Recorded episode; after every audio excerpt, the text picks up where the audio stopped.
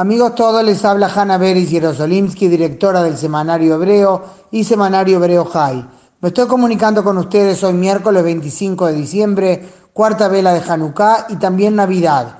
Oportunidad para desear Hag Sameach a todos los judíos a los que llegue este audio y feliz Navidad a los cristianos. Además, por cierto, de feliz año para todos.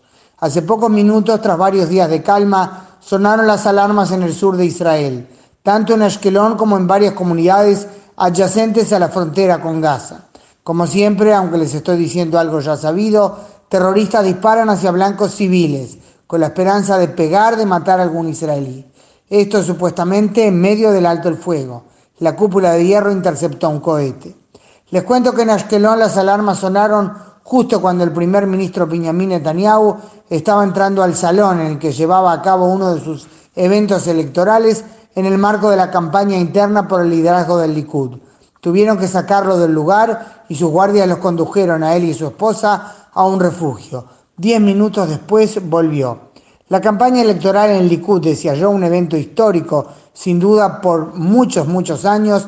Nadie desafió el liderazgo de Netanyahu en el Likud. Lo ha hecho recientemente el ex ministro y hoy diputado Guidon Saar que se estima eh, muy probable no puede ganar, pero que si obtiene un porcentaje alto y considerable de votación, se perfila ya o se presenta casi en forma segura como el sucesor futuro de Benjamin Netanyahu. Sar, por supuesto, dice que él sí puede ganar, rechaza las críticas de quienes lo acusan de estar eh, acuchillando por la espalda a Netanyahu. Esos han sido algunos de los comentarios que se han oído estos días dice en un movimiento democrático es legítimo desafiar el liderazgo y recalca más que nada que lo que lo motivó fue el hecho que en las dos últimas elecciones, o mejor dicho, tras las dos últimas elecciones, eh, no ha podido Netanyahu formar gobierno. Votar ahora por Netanyahu, dice Sar, es votar por el próximo jefe de la oposición. En fin, hay que ver cuál es el resultado mañana, o sea, este jueves 26 de diciembre, de la elección interna en el Likud. Todo esto pasa pocas horas después que el comandante jefe del Estado Mayor de Tzahal, teniente general Aviv Kojavi, planteara en una conferencia sobre la situación estratégica de Israel su evaluación sobre los desafíos con los que hay que lidiar.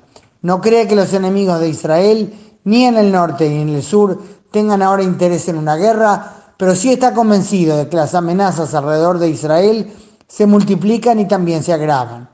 Sobre Gaza dijo claramente que Israel tiene interés en llegar a una tregua a largo plazo con Hamas, pero que no se abstendrá de un operativo militar si es necesario. Sobre el norte aclaró que Israel continuará esforzándose por frustrar los intentos de Irán de establecerse en Siria para tener desde allí un frente directo contra Israel.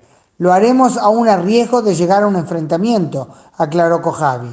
Estimó que la próxima guerra, cuando estalle, los ataques hacia la retaguardia civil serán duros y numerosos.